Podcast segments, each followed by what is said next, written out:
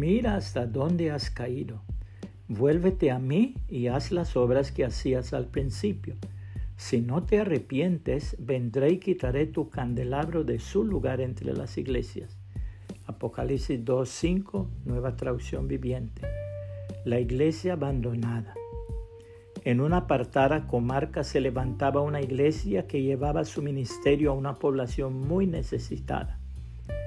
Allí encontraban paz, consuelo e inspiración para el duro trajín de la vida diaria. Pero sucedió que poco a poco se fueron descuidando y alejándose de los servicios hasta que llegó un momento cuando creyeron que lo mejor que podría hacerse era cerrar las puertas de su pequeño templo. La iglesia pues estaba abandonada. Pasaron los años. La hierba fue creciendo hasta convertir la nave en una maleza. Los bancos cubiertos de telaraña. Vegetación silvestre que crecían por todo el recinto.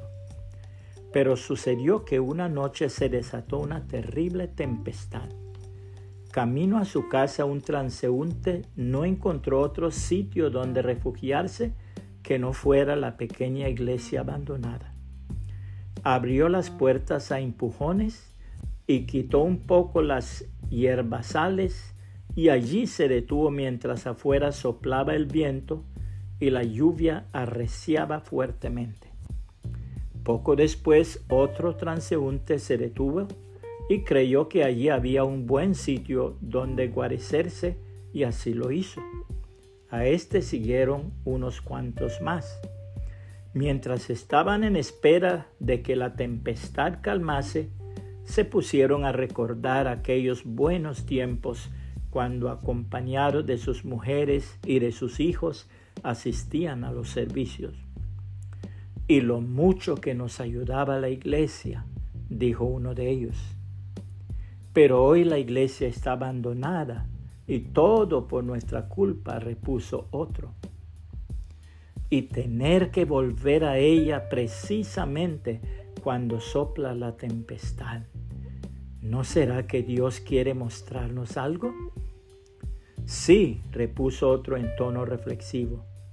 Es el Señor Jesucristo que nos quiere enseñar a los hombres que en nuestras luchas contra la adversidad, en nuestro confrontamiento con el peligro, que solo en la iglesia encontramos un sitio de seguridad.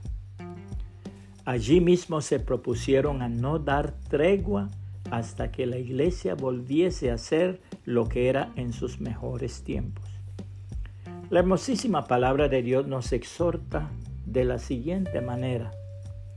Así que, amados hermanos, podemos entrar con valentía en el lugar santísimo del cielo por causa de la sangre de Jesús. Por su muerte Jesús abrió un nuevo camino, un camino que da vida a través de la cortina al lugar santísimo.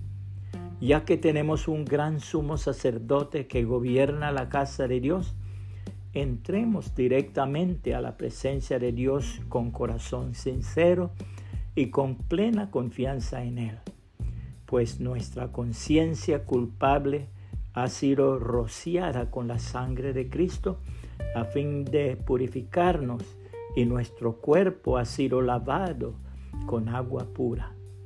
Mantengámonos firmes sin titubear en la esperanza que afirmamos porque se puede confiar en que Dios cumplirá su promesa. Pensemos en manera de motivarnos unos a otros a realizar actos de amor y buenas acciones. Y no dejemos de congregarnos como lo hacen algunos, sino animémonos unos a otros, sobre todo ahora que el día de su regreso se acerca. Hebreos 10, 19 al 25, nueva traducción viviente. Puede compartir esta reflexión y que el Señor Jesucristo le bendiga y le guarde.